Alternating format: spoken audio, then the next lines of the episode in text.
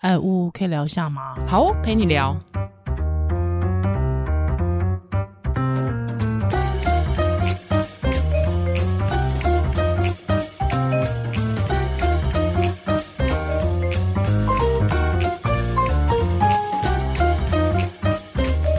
Hello，欢迎收听呜陪你聊，我是依兰，我是呜，是这个。今天我们节目呢，要来聊一下这个关于离婚的议题。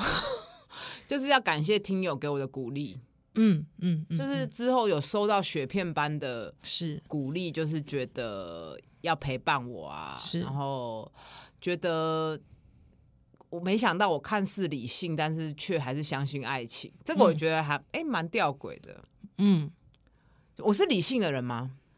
你是理性的人是吧？对，就是事情都是要科学的去去思考，嗯，而且有时候我觉得就是真的蛮直肠子的，哦，对对对对对，就是 直肠子通到底的，就是节目真的是都分享我自己的心情，没有在掩饰，嗯、对，嗯。对，所以嗯，离婚的这件事情，很多听友会写信来，对，就是大概分两个方向，一个就是鼓励的，嗯嗯嗯，然后。觉得呃很心疼我啊，或是说希望给我勇气啊，嗯、或是说觉得可以在依兰身边把这件事说出来很好，这是一 part。然后第二个。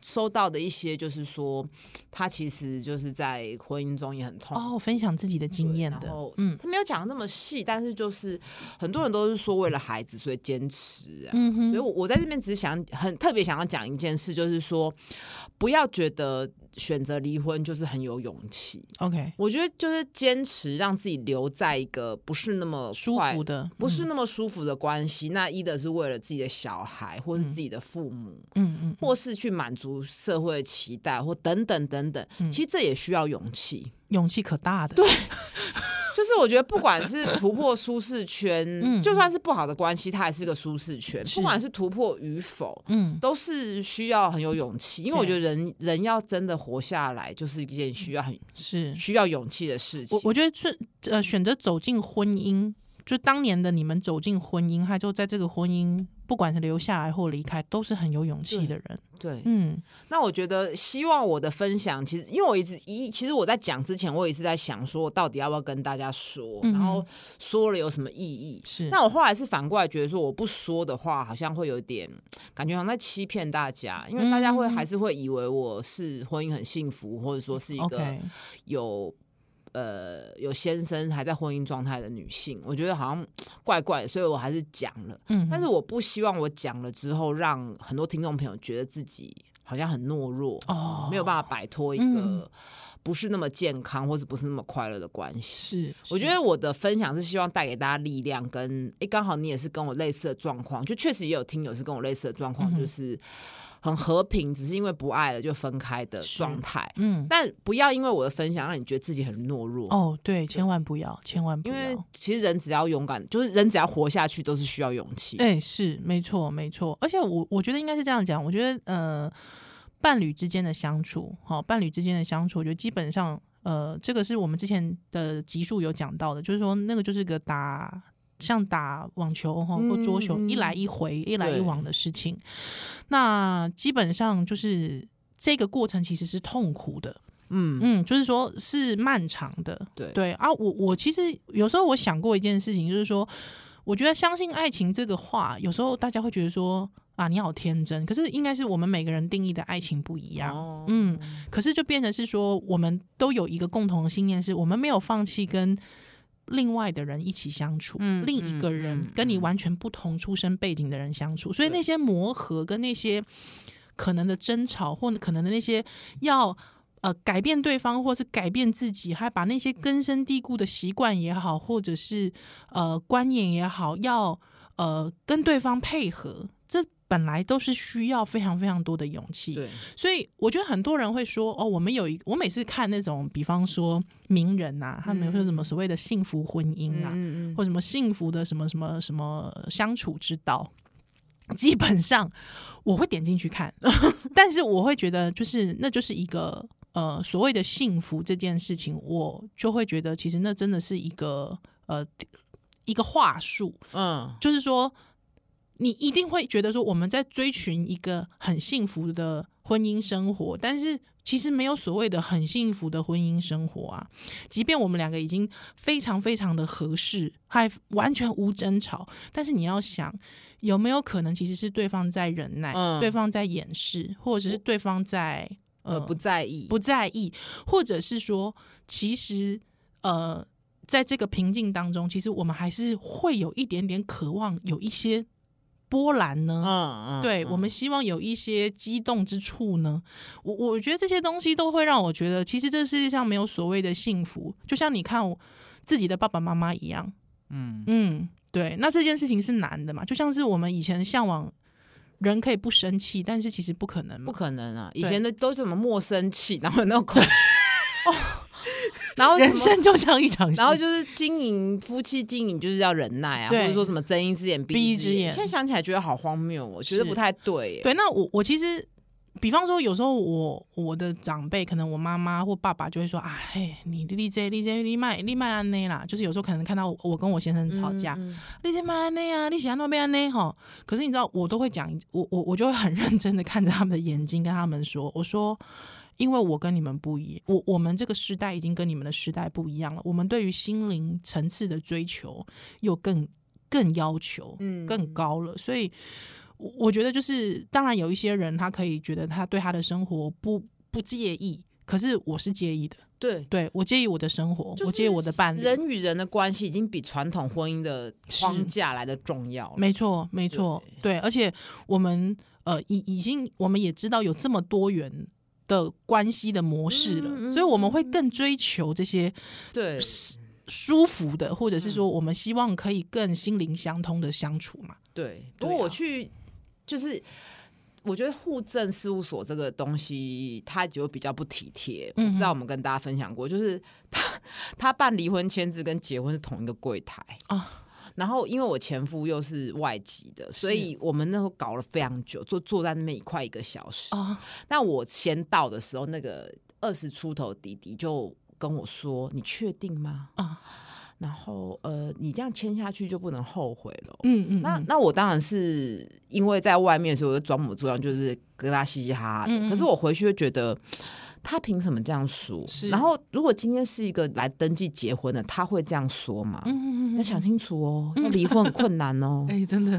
对啊，你会遇到遭遇到很多事情哦。对，然后我们在那边做，但还好我们的关系是很 OK，就是还是有，嗯、就是会聊天。是，然后诶，包括后来那个户政有点问题，就是查不到那个住址的时候，嗯、我前夫就酸他说什么，就是前夫还酸说你们台湾就是这样子啊，什么户政搞成这样子，就是还是一贯那样，就就很平和。可是弄到一半就有人来结婚，然后就唱歌唱得很大声，OK，、嗯、然后就就是穿白纱那样子，然后我那一刻就会觉得。说哇，那如果是吵的半死的，感觉很差的，感觉很差，因为他那个签字一定要同时在现场哦，就我觉得是有一点不体贴。请问离婚需要证人吗？我不是证人，是可以先签名。OK，嗯，OK，因为因为我我我我好像听过，就是我有个朋友，他离婚的时候是。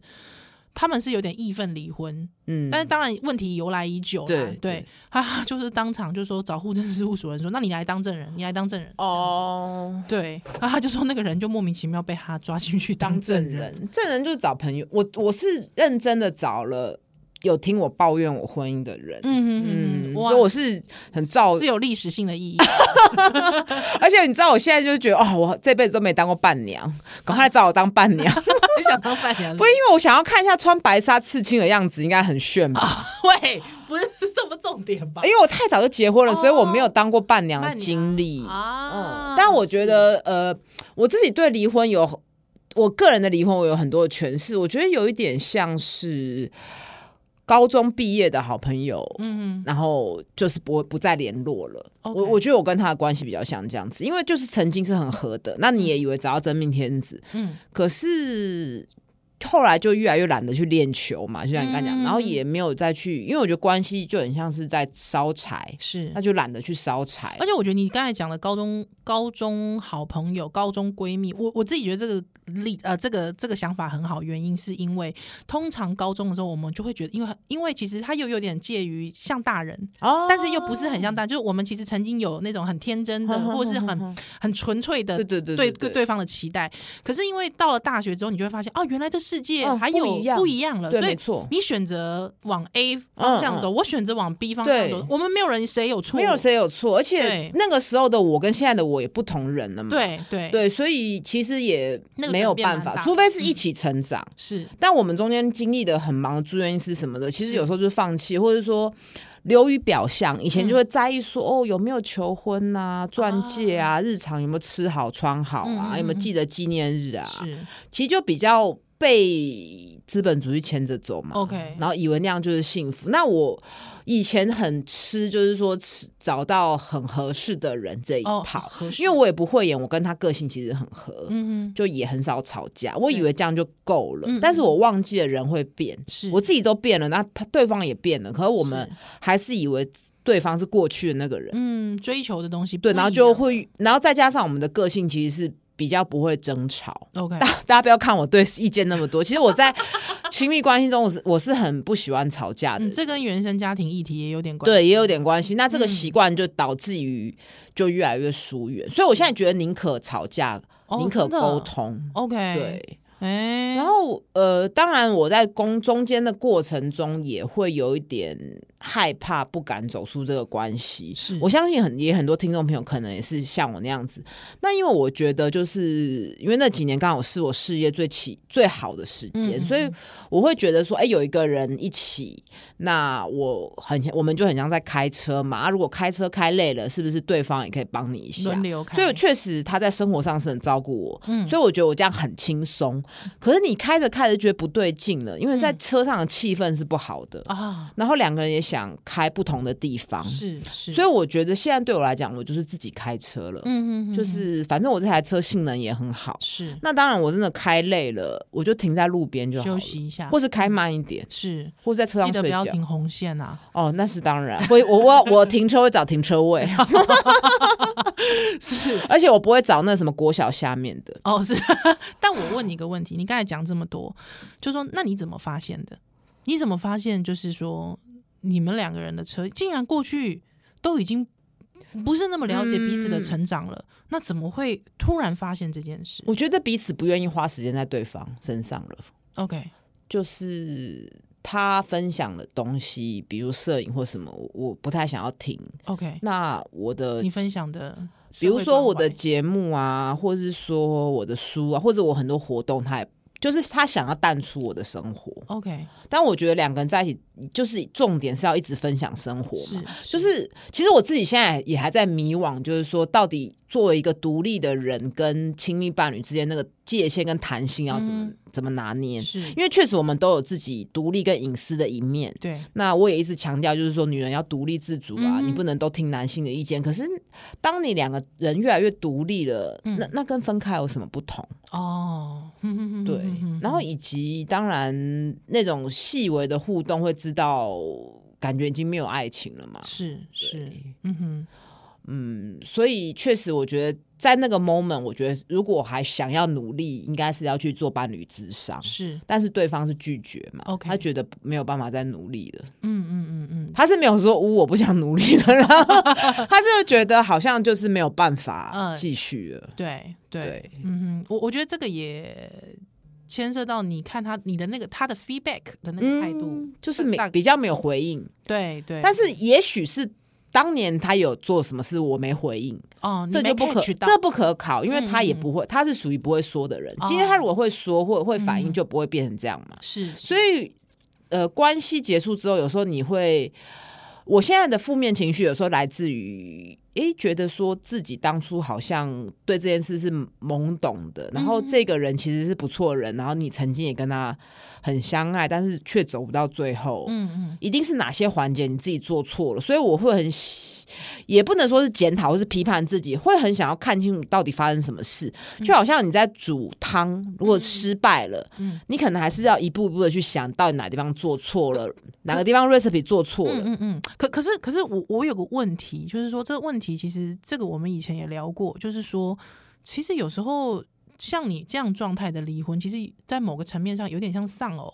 嗯，介于失恋跟丧偶之间，因为你很难再去问出当年的为什么。我相信应该很多人都像这样，没办法问为什么。你其实已经有点难问为什么，呃，所以关键是在于你自己个人到底在关系中最想要什么。嗯哼，嗯，然后。呃，就是我也看了很多类似婚姻相处或是两性亲密关系的书，嗯嗯嗯，看了之后第一个想法就是说，哇，那我们的关系早就被宣判死刑了，嗯、就是没有互动嘛，然后越退越远这样子。所以我觉得也不是说你啊、呃，好像想要挽回什么，而是你要知道。认清一件事，就是你要很明确的表达你的需求，然后有问题要沟通，而不是回避，嗯、不然你就会像我刚刚讲做汤一样，你还是下一锅汤，你还是会失败啊。嗯、就是说下一段关系，你还是有可能会失败。嗯，对。你跟家人谈过，因为我知道你的原生家庭。对，我跟家人，因为我在我其实做事都是还有一套自己，就是我还是会很期望把事情弄得很好，嗯嗯嗯，所以我是先跟长辈说了之后，才在社群公布。对，那其实长辈其实不是很能接受，OK，就是他会觉得，呃，他的担心，他早就担心这件事啦，然后什么意思？有一点就是说，好像我没有做很多。呃，经营婚姻没有经营好嘛？嗯哼。然后，当我在描述说我们的中间的问题的时候，他也会第一个时间他的反应，竟然是觉得说，呃，好像是我要求太多了等等的。嗯嗯。就是我相信，也许很多听众朋友在面临离婚的时候，最大的关卡就是怎么去跟长辈说。家人，嗯，对，因为确实我不知道以前有没有在节目分享过，就是我有一个好朋友，他他也是要跟他先生离婚，那大概也是他先生。他现在是属于比较不负责任，而且也没有爱情了，嗯、然后也没办法养家了。那他的妈妈也是离婚的，但他跟他妈妈说的时候，他妈也是反应非常剧烈。那他妈就还说，是因为你爸吸毒坐牢才跟你爸离婚，你这有什么？哦，就上一代的人他们会觉得就是。嗯要很糟了才要离婚，嗯嗯嗯、然后觉得离婚很丢脸什么等等的。嗯，嗯，但我这方面我觉得我前夫真的是还不错。一开始其实我很挣扎的时候，他我有跟他抱怨，然后他就只有很就一贯那种很酸很轻蔑的态度说，离婚有什么好丢脸的.他觉得觉得我们家长辈很死骨不化等等。嗯嗯嗯、啊，反正他不会，我我们长辈不会 不会听，哎，我前夫也不会听啦。反正 总之就是。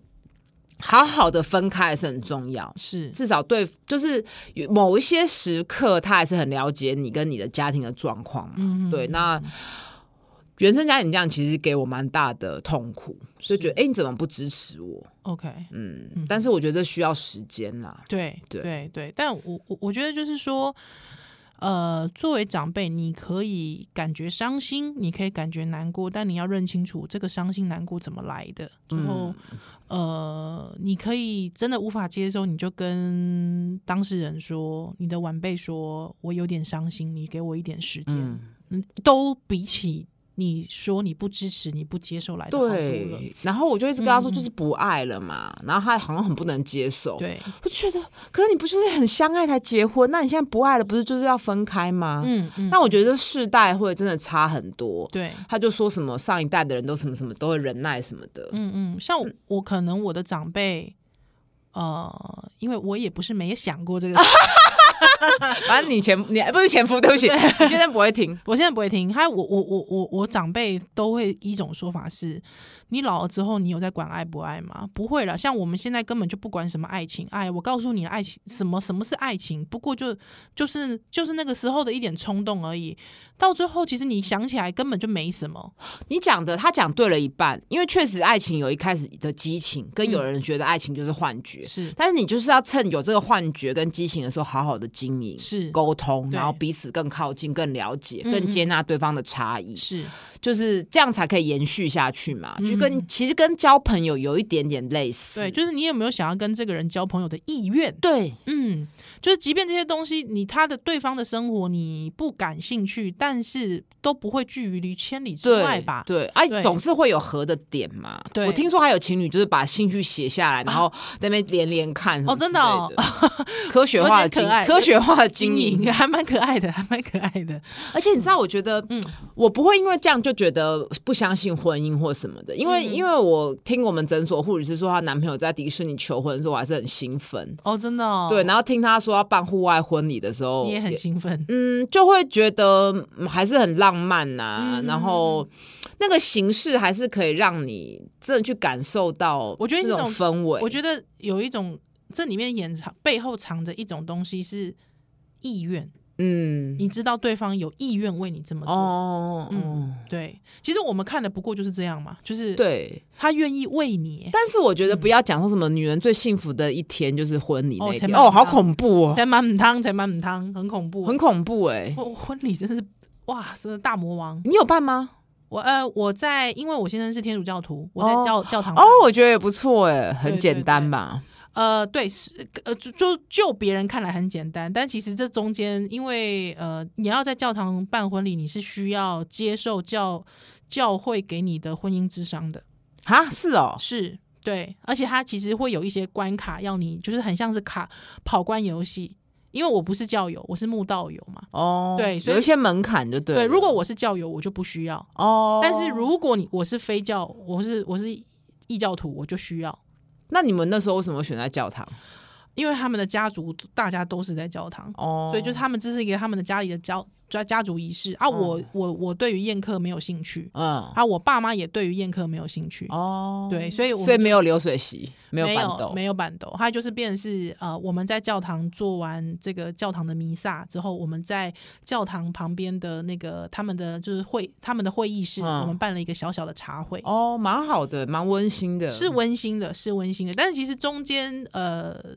中间跟我先生想起来，其实我会觉得就是说，嗯，呃，可能大家可能会比较在意说吃什么，就是婚礼这件事，吃什么还穿什么，还能够怎么样。嗯嗯嗯。但是对我来说，我会觉得跟他一起经历了一个自自己来的这个婚礼，我我相信，就算你是给给就是去去什么婚宴会馆还是什么饭店。我觉得那个中间你还是需要自己去筹划很多事情，哦，就是这些东西的点点滴滴，我好像办一个活动这样。对，就是你跟你的伴侣其实是一个很像康复队，有没有？哦，来之后我们一起办一个活动，我觉得这件事情是难忘的。哦，这是一个特别的观点，我倒是没有想过难忘的。所以像比方我们现在有时候会想到说，哦，哦，我们呃结婚前一天还去晚上还跑到教堂的会议室自己排椅子，排了一百多张椅子。哦哦，蛮妙的耶，对，真的很像康复活动，迎新宿营。对，迎新宿营。嗨之后，我还前一天还去早上凌晨哦，自己跑到那个花市去，嗨之后买了一万块的花，因为我自己会插花嘛，所以我就买了一万多块的花，嗨之后自己就是跑到那个，就是自己开始在家里狂插花哦，还插一插之后，我就还要想办法，就是把那些花瓶什么的运到教堂去。还之后自己布置，因为我们那时候讲这炮，我觉得有点像选举了，就是因为没钱嘛。对，还之后、哦、更像选小党在选举，对小党选举的感觉。还甚至我们那时候晚上住在，而且我们就是因为都忙完了，我们还去搬椅子。还之后忙完了，就我们真的在教堂旁边订了一个那种小小商务旅馆，但是比较高级的商务旅馆。之后我们凌晨三点还发现说啊，完了忘了印印带印章哦，之后。赶快打电话给我妈妈，我妈妈还半夜去敲那个锁匠的门，就说：“你赶快帮我女儿印个印章，不然我女儿会没有办法结婚。”这样子哦，蛮有趣的耶。对，还有我先生还半夜发现他忘了带衬衫哦，之后还就是开夜车，就是四点的时候开夜车回去拿衬衫。嗯，对，还有之后早上因为完全没睡觉嘛，所以他早上就是新秘来的时候，他就在厕所狂吐，就是可能也紧张，然、哦、后又很累，他就是狂吐这样子，完全没有办法。讲话的状态，嗯，可是就是眼睛一张开，又要就要开始要去婚礼布置这样。哦，真的是蛮有趣的。对，所以我我自己会觉得，就是说，呃，如果你把它想成是一个闯关游戏，这是就是一个闯关游戏，这是第一个，这是蛮特别的，而且这是你们两个第一个会遇到的闯关游戏。所以就之前网络上不不管他那是不是一个公关行销操作啦，就是讨讨论办流水席的事情，但对我来说，我会觉得就是。呃，吃什么喝什么这些东西都在讨论你们的价值观。哦，对啊，是啊，这个是，啊、这是，对啊，对，所以非常没错的。对，所以就是，如果是这个在这样这个看咱们就发现真的走不下去，我觉得及早结束也蛮好的。对啊，就怕已经登记了，对，所以要先办完才能登记，对，真的是很恐怖。对啊，婚礼，我自己的婚礼，我很 diss 那个爸爸牵进来这个场景哦。你那你你那时候没有，我爸有事，他没来啊，啊，我妈也没来，然后那个喜帖上面就是也没有写父母的名字，OK，因为就是我那时候的想法就是，我你大家可以注意一下喜帖，如果是单亲的话，就只会写其中一方，也是很怪，对不对？哦，为什么呢？那你爸妈不是都是我的喜帖就是选择都没有哎、欸。哦，我觉得我就是后来我就选只有我跟前夫的、哦，而且现在喜帖形式很多啊，对啊，选择那种可爱的，根本就不要写，根本就很对，都不要写父母跟父母。对，关系不大吧？然后好像还什么把女儿把女儿交给你交给哦，那个我也不爱、欸。但是我的蛮制式的，就是有放那个婚纱跟那个成长影片哦，然后自己剪的嘛。哦，那也 OK 啊，还 OK 啦，就是很制式的。然后那饭、嗯、那家饭店也倒了啦，笑笑死了。那跟那我没有关系，他们先倒的。对，好，那我最后、嗯、因为我们时间的关系，我最后还是要想要问呜呜一个问题，就是说。你觉得你现在还在经历？因为你知道刚才你讲说，呃，因为你们很和平的分手，而且你也庆幸和平的分手。可是听众可能有些人会觉得说，哦、呃，那我这样子很不和平怎么办？或者是说啊，我很不和平，这样是不是不好？但我觉得倒不必这样想，因为我觉得你一定有你的难处。当然了，我不不和平，或者是情绪波涛汹涌的时候，不会在这边发作嘛。嗯嗯嗯，就是我觉得刚云兰讲的很有点像丧偶，也有点像失恋，嗯、就是。我确实心有一块地方已经死掉了，嗯，但是或是说他就休眠了，哦，然后有时候回忆中间就会有很多的，还是会有很多自我责怪，或是怪对方，就是还是什么你不早讲？为什么你不早反应？嗯，就是还是会有蛮多负面的情绪，嗯，而且一直在问 why 为什么？需要消化，所以我这个 moment 我就终于懂了，为什么有些人会去算命？OK，为什么有人会？呃，塔罗，嗯，或是星座去分析，是。那，或是说，在这个阶段，可能有人就是会更信那个宗教，嗯，因为他因为现在就是很迷惘嘛，尤其是你在思考要不要离婚的时候，会很多可能，我相信很多人就会去算命啊什么的。嗯但我就是没有办法相信这些东西，是，所以我后来就选择心理智商，OK，因为我觉得这些外在的东西不是不行，只是你不能放弃去关在关注你的内心到底是你要什么，是、嗯，就是你会期许结束一段关系之后，虽然你有一块有一颗心有一部分的地方是死掉了，可是你还是可以长出其他的力量，嗯，那。只靠外面这个我实在做不到，但是你如果只靠往内求，当然是很痛苦了。是，就变成一直在分析自己过去的行为模式，然后、嗯、我相信要再展开新的关系，我一定会非常多的害怕，嗯、就是会觉得很怕重蹈覆辙嘛，因为这是毕竟是一个失败，也不能说是失败，对啊，也不能说是失败，就是一个关系结束了。那。他不是说媒妁之言或相亲，是你自己选择的。那你后来为什么没有继续的走下去？嗯、总是会有一个理由嘛。是，就是你会很想要搞清楚，然后你会接下来你会有点没自信。我觉得有一点像是参加建立比赛，然后没有达到预期的成绩，可是你也是尽力演出了，你不会讲是失败，可是你还是会去检讨自己，是，是还是希望可以从中获得自我成长。嗯，对。然后再加上我又不是一个会相信那种。神秘力量的人是，所以我觉得过程中是蛮痛苦的，就是有时候夜深人静会很多自我批判。嗯嗯嗯嗯嗯，对。呃，我我我觉得就是当我们在讲婚姻失败这件事情，我们就已经把这件事情的定义、离婚的定义给出来了。嗯，那我觉得不必要这样子。哦、我们可以讲，呃，我我听过一个让我毕业吗？我听过一个让我自己觉得蛮温馨的话，就是说不要拿。现在拥有这么多的你自己，嗯，去责怪一个当初的决定，哦对对哦、当初那么缺乏的你自己的决定，呃、这个很这件事很重要。对，因为这句话它意味着一件事情是，你是不断的在成长。嗯、对对，这件事非常重要，因为人已经过了，我们过我过了四十岁，其实你慢慢会开始回顾你的一生，尤其你老后老年之后，嗯、你有时候新的资讯比较进不来的时候，你会一直回忆过往，像人生跑马灯。嗯嗯嗯，那你如果不能清楚的体认到说，哦，过去自己是。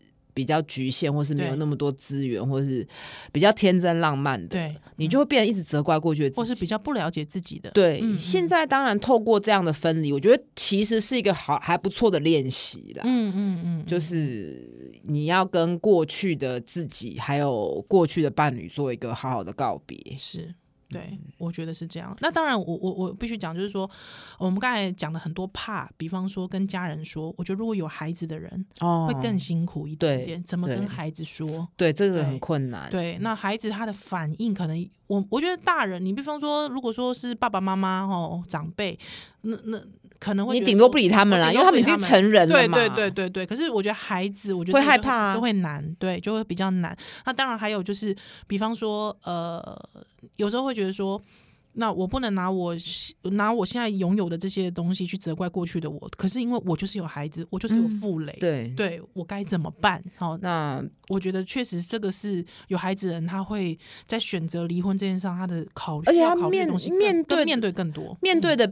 外界的批判会更多，因为像我这样子，大家会说啊，反正没小孩，是，所以如果有小孩，你可能就是啊，你不能为小孩忍一下吗？是是是，这句话来了就很很恐怖了，然后再加上可能还要有监护权的问题啊，抚养官司的问题，法律的层面，像我我个人是都没有了，但是我觉得，相信我们节目之后一定要找一些律师来聊一下，嗯，在，因为在因为其实分离除了情绪的事情要化解，你还有。法律的层面的事情要处理嘛？哦、实际上面的，嗯嗯，对，是好。那就是说，当然，乌乌，我觉得他做这一集其实主要还是希望，就是感谢大家的听听众的关心，然后希望我的分享让大家可以稍微有一些共感。嗯、然后我最后再推两部我最近之前看的剧，叫、嗯、一部是《中年失恋日记》，是他也是差不多四十几岁的时候，男友跟他分手，嗯、那他怎么去重回那个交友市场的时候？他该怎么面对？然后其实你在关系中有时候会看不清自己，分开之后自己个的形象更明显。对，那他是一个。蛮轻松的喜剧的，OK，嗯，那第二部要跟大家分享的是叫做《终极后人生》，嗯哼，那他是男主角是一个无神论者.然后是一个愤世嫉俗、有点像刺猬的人，嗯嗯，这跟我有点像。那他的太太是得了癌症过世之后，他就一直很想要跟着他太太一起去自杀，OK，然后他又变得很报复社会的心态。嗯，那其实他也是一个很短的轻喜剧，就一集可能二三十分钟，然后有一些很哲学。对话，借由这个去处理死亡，嗯哼，失失去，对，还有然后分分分离，然后人到底为什么要活着？嗯、自杀就是说他处处理一些亲密关系的分开跟一些哲学的议题，然后用很轻松对话的方式去处理。嗯、我觉得这两部都给我蛮大的疗愈。好的，嗯嗯，分享给大家，那也非常感谢大家收听乌陪你聊，然后也感谢听友对我的支持。是的，乌陪你聊，我们下次再见喽，拜拜。拜拜。